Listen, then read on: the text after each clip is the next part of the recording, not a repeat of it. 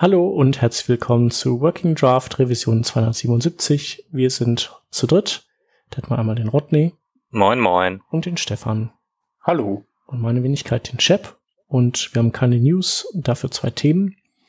Und das erste Thema ist ähm, das Accessibility Object Model, ähm, was ein, ja, was äh, kein offizielles Spec ist, auch wenn es so klingt, aber ähm, recht offiziell daherkommt äh, als äh, oder auch umfangreich und ähm, einen Entwurf von ähm, ja kann man sagen von allen Browserherstellern zusammen darstellt und ähm, ja der der Name sagt's schon also da geht's wohl darum ähm, dann den äh, Accessibility ähm, Tree so heißt er doch glaube ich ne Rodney den, den es in, in Browsern gibt, äh, nach außen hin zu öffnen, äh, so wie das eben beim äh, Document Object Model und beim CSS Object Model auch der Fall ist.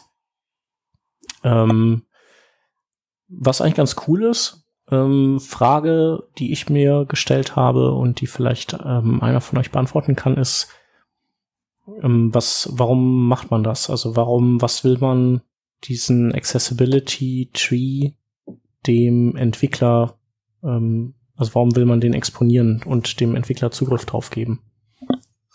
Äh, Gegenfrage, warum will man das beim CSS-OM? Ähm, um zur Laufzeit Dinge zu verändern. Aha. Hast du deine Frage gerade selbst beantwortet? Äh, habe ich. Aber, Gut. aber kannst also, du damit mehr machen, als was du sowieso schon konntest? Also ich meine, bei ja, natürlich, weil du konntest aktuell eigentlich gar nichts machen.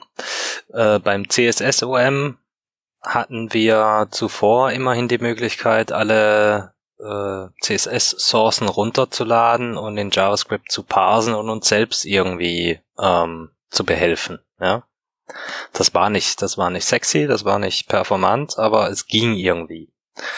Bei der Accessibility-Welt äh, sieht das insofern anders aus, als dass diese äh, Schnittstellen überhaupt nicht exponiert sind.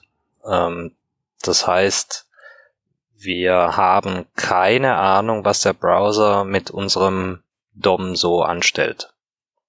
Geschweige denn, dass wir das irgendwie manipulieren können.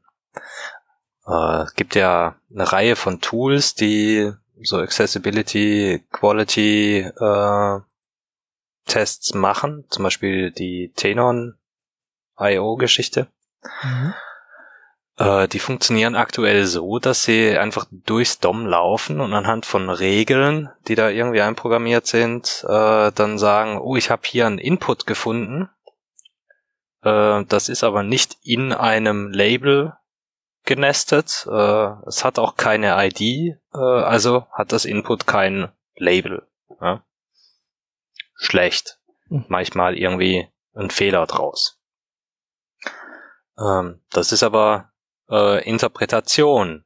Also dieses Tool hat an der Stelle auch keine, jetzt erstmal nicht äh, begriffen, dass es bei dieser äh, Labeling, bei dem Labeling-Algorithmus noch ein paar weitere äh, Methoden gibt, wie das Input an einen Text kommt. Zum Beispiel der nebenstehende Text kann tatsächlich als Label äh, interpretiert werden. Äh, kriegt das Tool jetzt aber nicht unbedingt mit, weil macht auch nicht jeder Browser unbedingt gleich. Respektive macht gar nicht der Browser, macht der Screenreader. Aber spielt an der Stelle keine Rolle. Der Punkt ist, äh, es gibt Informationen, an die wir einfach so nicht rankommen, die wir auch nicht erraten können. Und äh, mit dieser, äh, mit dem Exponieren des äh, Accessibility Trees haben wir dann tatsächlich Zugriff drauf, äh, was der Browser denn so äh, semantisch von unserer Webseite, von unserer Applikation hält. Das heißt, im ersten Schritt können wir immerhin mal analysieren, was da äh, an so einen Screenreader geschickt wird. Das sagt uns zwar noch nicht, was der Screenreader äh, oder welches Accessibility-Tool da auch immer dann im Hinteren zum Einsatz kommt, äh, mit dieser Information anstellt, aber wir wissen immerhin mal, was da zur Verfügung gestellt wird. Und Im zweiten Schritt äh, soll das laut dieser diesem Spezifikationsentwurf ja durchaus auch noch äh, Möglichkeiten zur Modifizierung geben. Also dass man unabhängig vom DOM ähm, direkt den Accessibility Tree manipulieren kann, um sich beispielsweise anderweitig sinnfreie HTML-Hacks zu ersparen. Mhm. Welche würden dir da einfallen, die man jetzt derzeit äh, anwendet? Du kommst, äh, puh. Wo ist ich nicht? Wo ist okay. ich nicht? Ja, wenn dir nichts einfällt, ist ja auch kein Problem. Ich bin jetzt auch äh, nicht so der Accessibility-Guru, ne? Ja, ja. Ich, weil ich, ich weiß, das haben mehrere Leute irgendwie immer so im Hinterkopf. Ich mache ja was mit Accessibility und ich kenne mich da bestens aus. Nein, dem ist nicht so. Mhm. Ja, ich, ich dachte, ich frag mal. Ich habe da auch äh, nur gefährliches Halbwissen. Aber ähm, ich, also ich kann mir vielleicht auch vorstellen, dass äh, gerade was ähm, so äh, Testwerkzeuge an, angeht, dass es die schon deutlich nach vorne bringt, ähm, wenn die äh, Zugriff auf das Endergebnis haben. Also wenn so ein ähm, Phantom.js oder so oder ein Phantom.js basiertes Tool sich die Seite anschaut und dann eben äh, sich den Accessibility Tree oder das Object Model anguckt und daraus Rückschlüsse zieht, ähm, ist schon, denke ich schon, äh, liefert bessere Resultate. Wobei, also es hat ja. me mehrere Ebenen. Äh, mit dieser API lassen sich Browser äh, besser gegeneinander äh, vergleichen. Also das, was der äh, HTML5 accessibility.com was die, was diese Test-Suites mehr oder minder manuell macht, äh, zumindest teilweise zu automatisieren. Das, was diese Tools wie Tenon machen, also die dann tatsächlich äh, Web-Applikationen abtesten ähm, oder Webseiten abtesten, äh, zu vereinfachen äh, und dir natürlich auch die Möglichkeit zu geben, das Ganze via Webdriver ähm, abzugreifen. Mhm. Und WebDriver ist ja, ist ja so äh, quasi eine Fernsteuer-API äh, für den Browser, ne? Äh, genau. Das ist mhm. hier äh, Selenium in äh, W3C spezifiziert und teilweise auch schon in Browsern selbst implementiert. Mhm. Ich glaube, Safari hat gerade äh, eine einen neuen äh, einen neuen eigenen Safari-Driver äh, freigegeben, mit dem Safari jetzt endlich WebDriver kann. Okay. Das ist ja cool. Zwar nur Desktop Safari, aber spielt ja keine Rolle. Aber ja, das ist die, die Basis für äh, alle automatisierten Tests. Also auch Selenium nutzt diese Schnittstellen äh, wo möglich. Mhm. Alright. Das heißt, für Applikationen selbst ist das äh, erstmal noch nicht so interessant, bis wir tatsächlich an den Punkt kommen, ähm, dass man mit dieser, mit diesem Interface auch Manipulationen im Accessibility Tree äh, machen kann. Mhm. Was zum Beispiel. Also dann eher über den, über Änderungen in den, in den Attributen und darauf hoffen, dass der Browser das dann neu interpretiert. Richtig, also es wäre halt dann durchaus auch möglich, äh, Änderungen am Accessibility Tree vorzunehmen, ohne dass die durchs DOM geschleift werden müssen. Mhm. Ich glaube jetzt nicht, dass das so dramatisch äh, Performance äh, Benefits hat. Aber äh, wenn du zum Beispiel irgendwelche Announcements machen musst, die sonst nicht sichtbar sind, weil sie irgendwie aus anderen ähm, UI-Komponenten hervorgehen, dann müsstest du das, wenn ich das hier richtig interpretiere, künftig eben nicht mehr mit irgendwelchen versteckten Elementen im, im DOM machen, sondern kannst direkt sagen, hier Accessibility Tree, äh, gib dem Accessibility Tool User bitte mal an, dass äh, das Formular gerade lädt. Hm. Ja, aber das ist, glaube ich, dann nur Frage der Zeit, wenn das einmal in einem Browser steht. Also, also wann einmal der lesende Zugriff steht, dann ist, glaube ich, der schreibende. Ja, also wie gesagt, das ist hier alles noch sehr am Anfang. Unofficial mhm. Draft. Ähm, was, was sich aber sehr äh, gut anhört, ist halt die Liste der Editors. Oh ja. Also wir haben da Alice von Google, äh, den Kollegen von Microsoft kenne ich nicht. James Craig von Apple ist der Accessibility-Spezi bei denen, soweit ich das, also den Namen habe ich zumindest schon hm. sehr oft gelesen. Nochmal Google, nochmal Microsoft äh, und Mozilla. Es sind eigentlich alle wichtigen an Bord, ne? Irgendwie schon, ja.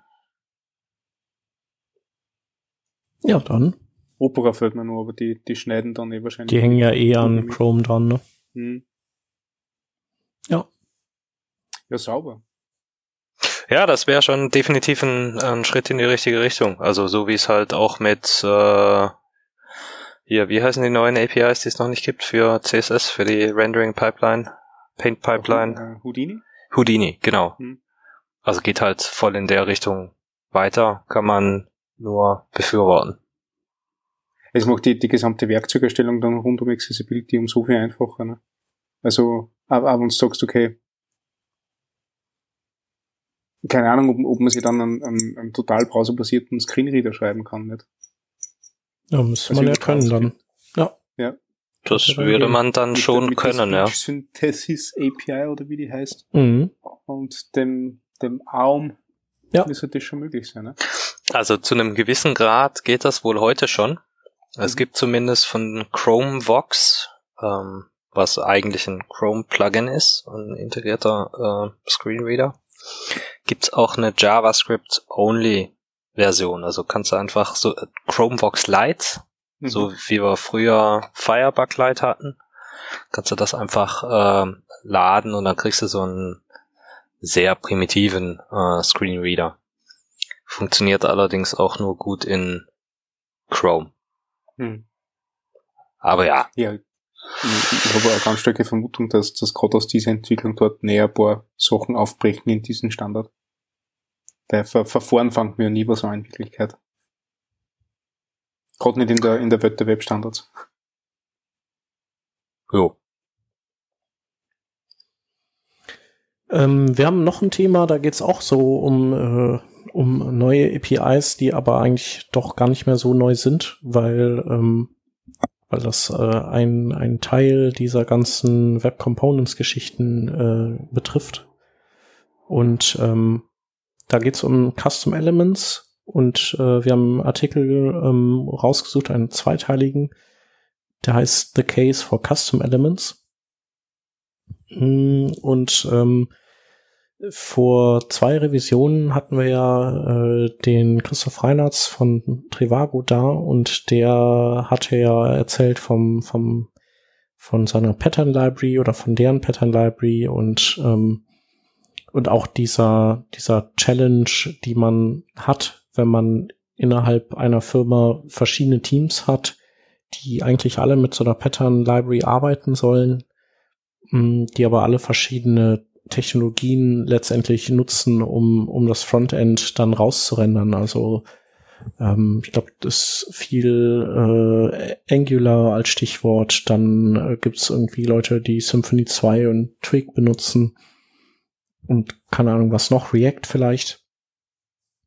Und äh, ja, da hat man halt das Problem, dass wenn man wenn man HTML-Schnipsel konzipiert für verschiedene ähm, UI-Elemente, dass man die Daten, die da reingehen, dass man die halt, dass man die immer wieder übersetzen muss, diese Templates in die verschiedenen Template-Sprachen dieser Frameworks. Und ähm, mit Custom Elements, die letztendlich ja ähm, es erlauben, ein Custom HTML Tag zu definieren und dann das zu programmieren, also zu sagen, was damit eigentlich passiert, wenn das irgendwo eingebunden wird im HTML. Ähm, diese Custom Elements wären oder sind ein sehr eleganter Weg aus dieser aus dieser Problematik raus. Und zwar äh, in der Form, als das Custom Elements ja im Prinzip dann nur das Tag sind und mit äh, die äh, mit Attributen bestückt werden. Und letztendlich ist das ist das so ein ist es ein Interface wie, also ein ganz neutrales Interface, das verschiedene Template-Sprachen nutzen können und alles, was dann innen drin passiert, das ist dann Sache des Custom Elements und äh, damit gekapselt und komplett unabhängig von, von den ganzen anderen Dingen. Ähm, Finde ich persönlich äh, sehr spannend, diese Idee. Ähm, was, was haltet ihr davon? Ich habe sie selbst noch nicht eingesetzt, aber äh, gerade dieser zweiteilige Artikel äh, hat bei uns wieder die Diskussion ausgelöst oder wieder mit äh, neu neu angefacht, ähm, ob wir nicht doch auch auf äh, Custom Elements gehen sollen. Also bei euch im, in eurem Entwicklungsteam. Genau, unser, unser Projekt namens Aurora, also mhm. die, diese Vue.js-basierte Neuauflage unserer Apps, äh, ob wir uns da nicht einen Gefallen tun würden, wenn wir bestimmte Komponenten direkt als Custom Element zur Verfügung stellen. Was also, versprecht ihr euch davon? Äh, ja, zwei Sachen. Portabilität im Sinne von, ähm, ich habe hier zum Beispiel so eine SVG-Uhr, so eine animierte, die äh, je nach übergebener Zeitzone sich da halt entsprechend anpasst und solche Sachen macht.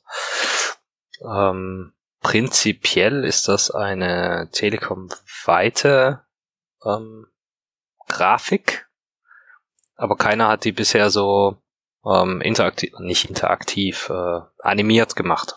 Mhm.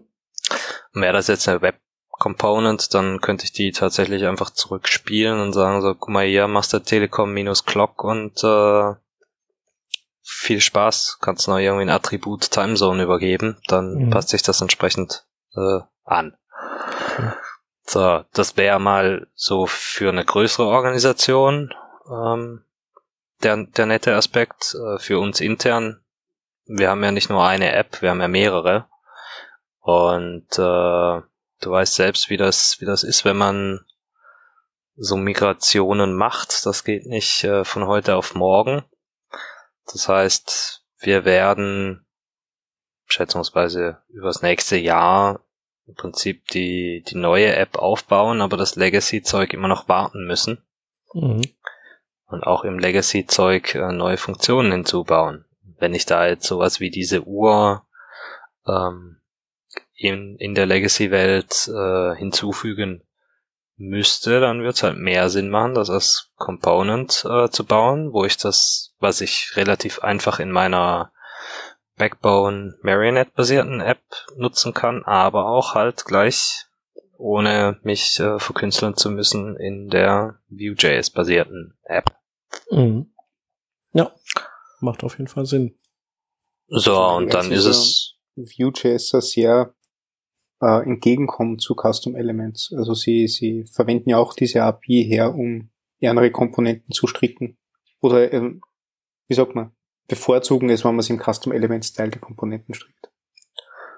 Ja, äh, ich muss gestehen, ich habe mich mit Vue.js selbst noch nicht so extrem auseinandergesetzt. Ähm, ich bin nicht derjenige, der diese Forschungsarbeit macht.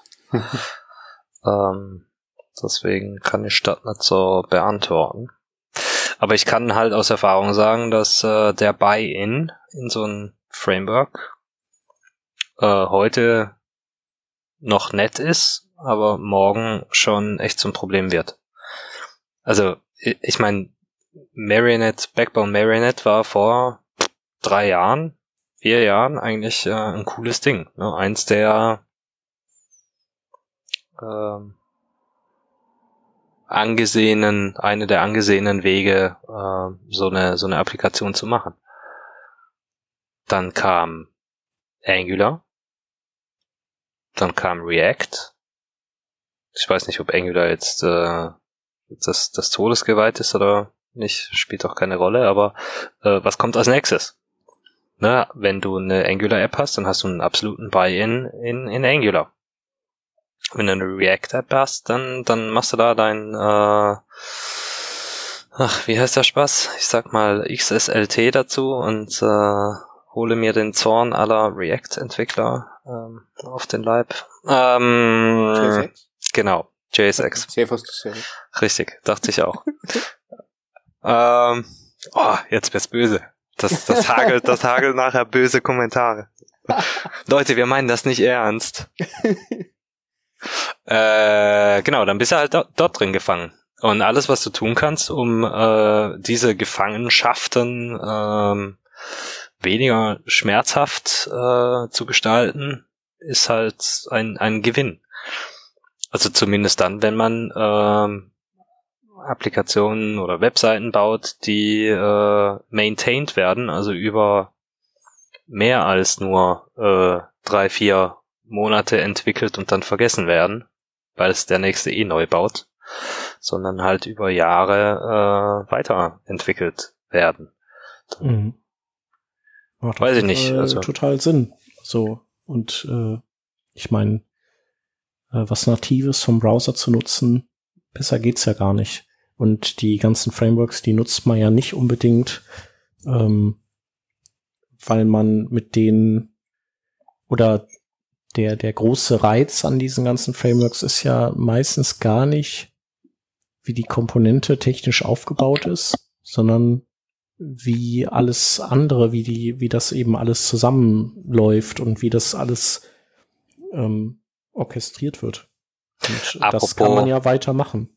Genau, apropos äh, orchestrieren und zusammenlaufen. Also in diesem zweiten Teil von äh, The Case for Custom Elements äh, wird auch konkret der Fall ähm, React behandelt, also wie so eine Custom Element, äh, so ein Custom Element mit React spielen kann, also React das Custom Element nutzt, wie auch andersrum das Custom Element selbst intern ähm, React nutzt, um seine Kinder irgendwie zu organisieren.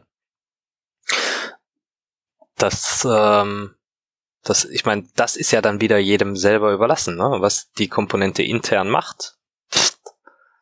Ist ja egal. Die Schnittstelle ist äh, das DOM. Mhm. Das heißt, Und, ja. wenn ich wenn ich damit leben kann, dass ich hier in diesem Beispiel ist es äh, nicht React selbst, sondern äh, ah, wie ist das Ding? Skate und Incremental DOM von Google, was aber dieselben Prinzipien äh, zulässt, also halt das äh, Function of State äh, Paradigma, das React ja äh, so gepusht hat oder so äh, alleine stellt, alleine gestellt hat anfangs. Ähm, das wenn man, wenn man damit le leben kann, dass man so eine Komponente auch einmalig laden muss, dann äh, ist das auch kein Thema, eine React-ähnliche äh, Komponente in sowas wie einer Backbone Marinette äh, Infrastruktur zu laden. Geht, kann man machen. Mhm. Wenn man will, wenn man muss. Also, also was ich recht gut bei dem Artikel finde, ist, dass er ganz klar stated, dass die Verwendung von Custom Elements nicht bedeutet, dass du das gesamte Paket der Web Components verwenden musst, wie Shadow DOM, äh, diese, diese HTML-Imports, die sowieso sehr, sehr umstritten sind. Und was war das dritte? Oder das vierte?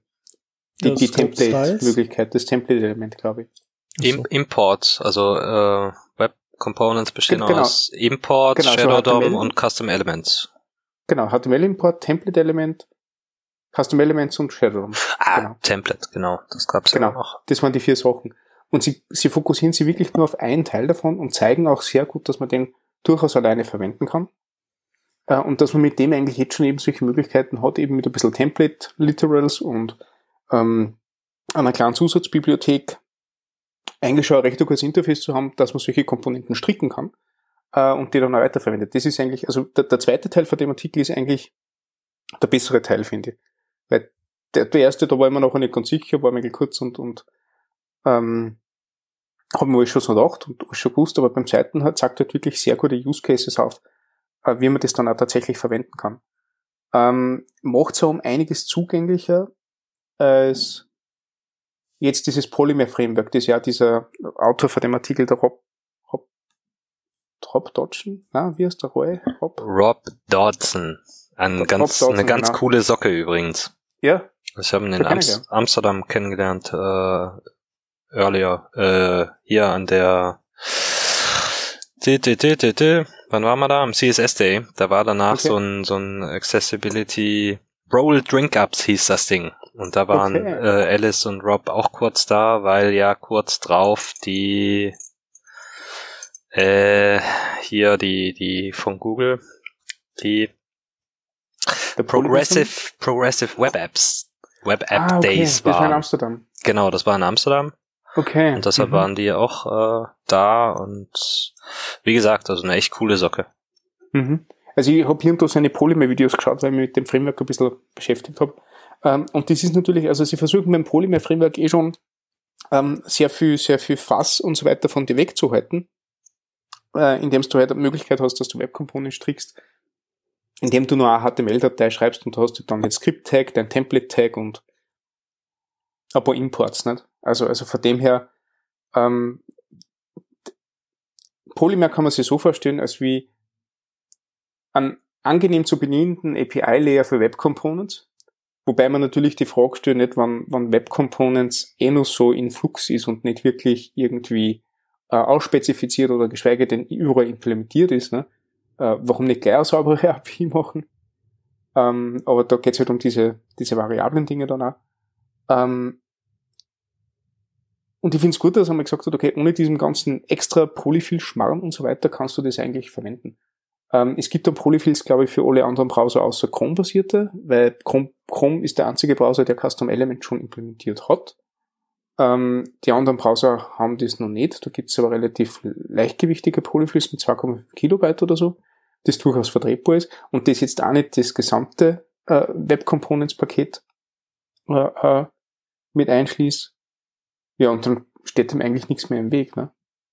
Gerade jetzt mit diesen wunderbaren ESC-Sprachkonstruktionen, die du hast, wie, also nicht, dass ich jetzt ein großer Advokat von Klassen wäre, aber genau dort, dort ist ja das äh, Prädestinenzfall. Ähm, und Template Literals, also ich finde das eigentlich ganz cool. Ja, so.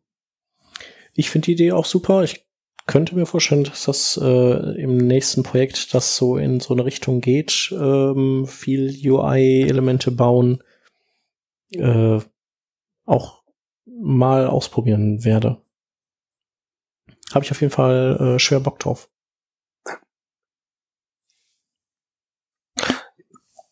Ich glaube, wichtig ist äh, am Anfang halt, dass du den, den Shadow DOM erstmal ignorierst. Mhm. Aber der Rest ist ja wirklich nur DOM-API. Also halt ja. die, der, der Teil, der sich relativ einfach äh, über Mutation äh, Observer polyfillen lässt. Ich meine, das, das macht schon, schon Sinn. Aber mit Shadow DOM, ich weiß nicht. Hm. Also die, die Shadow DOM-Sache, das wäre ja eigentlich eine wirklich total coole Geschichte, nicht? Aber ich habe so das Gefühl, da haben sie sich, also das ist ja der Grund, warum Web Components noch nicht, noch nicht weitergekommen sind. Weil das ist, hat einfach eine Komplexität, die, die man sich vielleicht einfacher vorstellt zu Beginn. Und wo also, es noch nicht wirklich die, die Grundbausteine dafür gibt. Ich, ich muss gestehen, ähm, ich habe Shadow DOM V1 jetzt nicht also nicht alle Änderungen da nachvollzogen. Ähm, zum Beispiel das Slotting. Mhm. Also A habe ich das analoge Verfahren in V0 schon nicht äh, verstanden, warum ich das brauche. Ähm, hm. aber in V1 halt äh, irgendwie auch immer noch nicht. Ich weiß, dass du damit so ein, so ein Unterkomponent, also ein Unterdokument bauen kannst, in das deine Styles nicht rein, rein, rein bleeden, rein bleeden, reinbluten, überlaufen. Ähm, und andersrum, dass äh, JavaScript da nicht äh, versehentlich äh, drauf zugreift, etc. pp. Ja, okay. Was Slotting soll, keine Ahnung. Ich bin mal warte, also dieses Slotting, damit meinst du, dass du Elemente, die, die in diesem Custom Element drinnen stehen, du in das Template vom Shadow DOM stecken kannst? Ich, also, ja. Ja und nein wahrscheinlich, ne? Also du kannst damit äh, das Element, das den Shadow Host darstellt, das kann ja Kindelemente haben. Mhm. Und diese Kindelemente äh, machst du über das äh, Slotting dem Shadow DOM zugänglich. Also über das Slotting äh, gibst mhm. du dem, dem Shadow DOM auch noch die Information mit, wo, wozu das jetzt eigentlich gerade gedacht ist. Also die, die Idee dahinter ist, dass du Progressive Enhancement betreiben kannst. Das heißt, wenn das ganze Ding bricht oder nicht funktioniert, dann hast du da immer noch Markup drinnen, das du, ähm, das der Browser verwenden und lesen kann, beziehungsweise eben dieser Datentransfer von Außenelement nach Innenelement.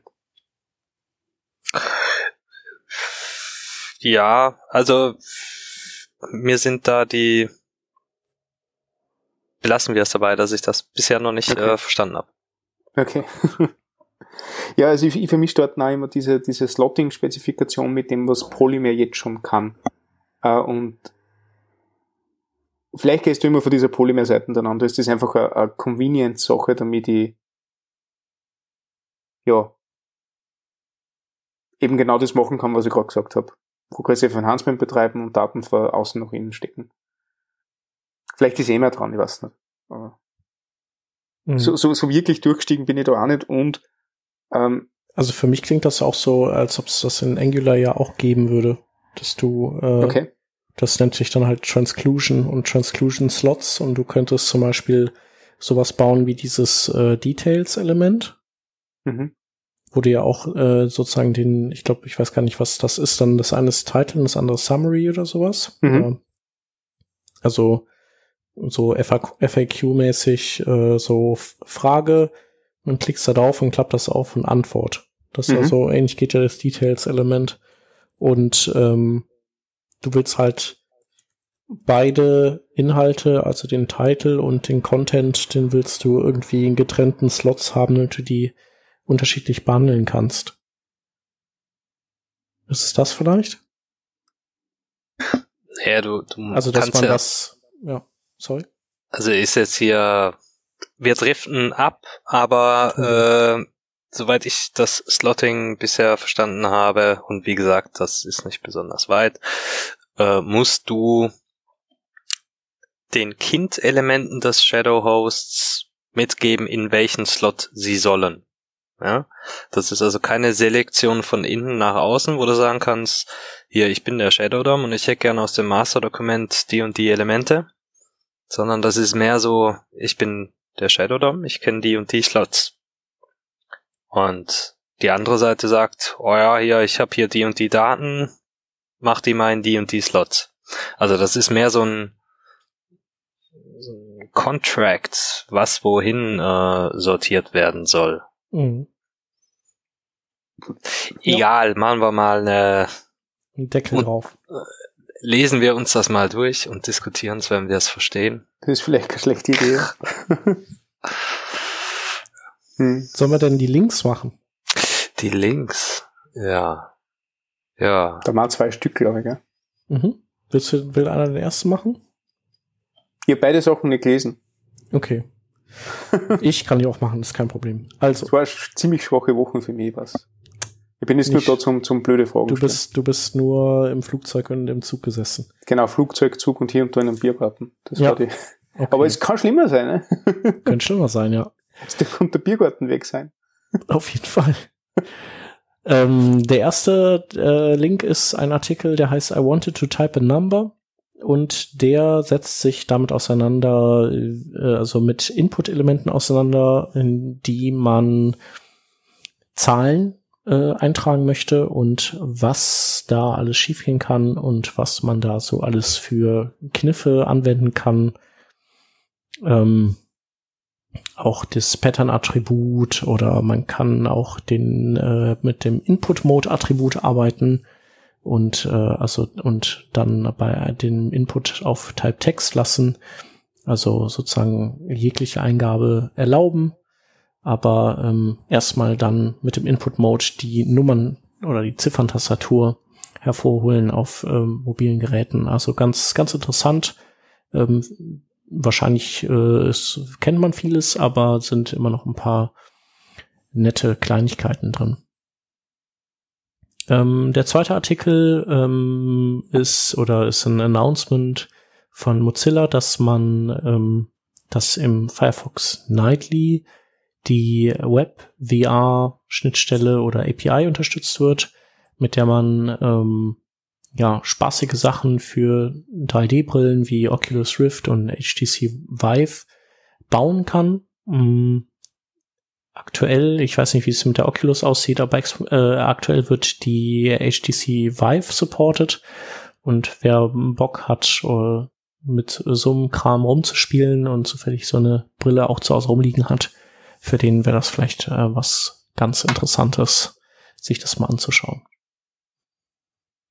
Und das war's dann mit Links und ich vermute auch mal mit unserer Sendung für diese Woche. Vielen Dank. Ja, ich habe auch nichts mehr. Ja. Ähm, ich, ich konnte nur sagen, dass der Ticketverkauf für die Skript 17 gestartet hat. Ah ja. Und, und dass wir noch ganz wenige Early Bird Tickets noch haben, aber das kann ich nächste Woche auch sagen. Okay. Also los jetzt. Ne? Werde ich mal hier aufnehmen für die Schaunotizen. Das ist ja eure JavaScript-Konferenz in Linz Genau. nächstes Jahr im Januar war das, Im ne? Jänner, am 27. Jänner 2017 in Linz. Ja. Ja, ich habe eine Karte gekauft. Also an mir liegt's nicht. Finde ich sehr gut.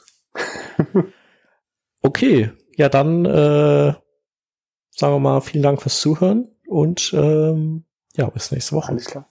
Ciao. Tschüss. Bis die Tage. Tschö, tschö.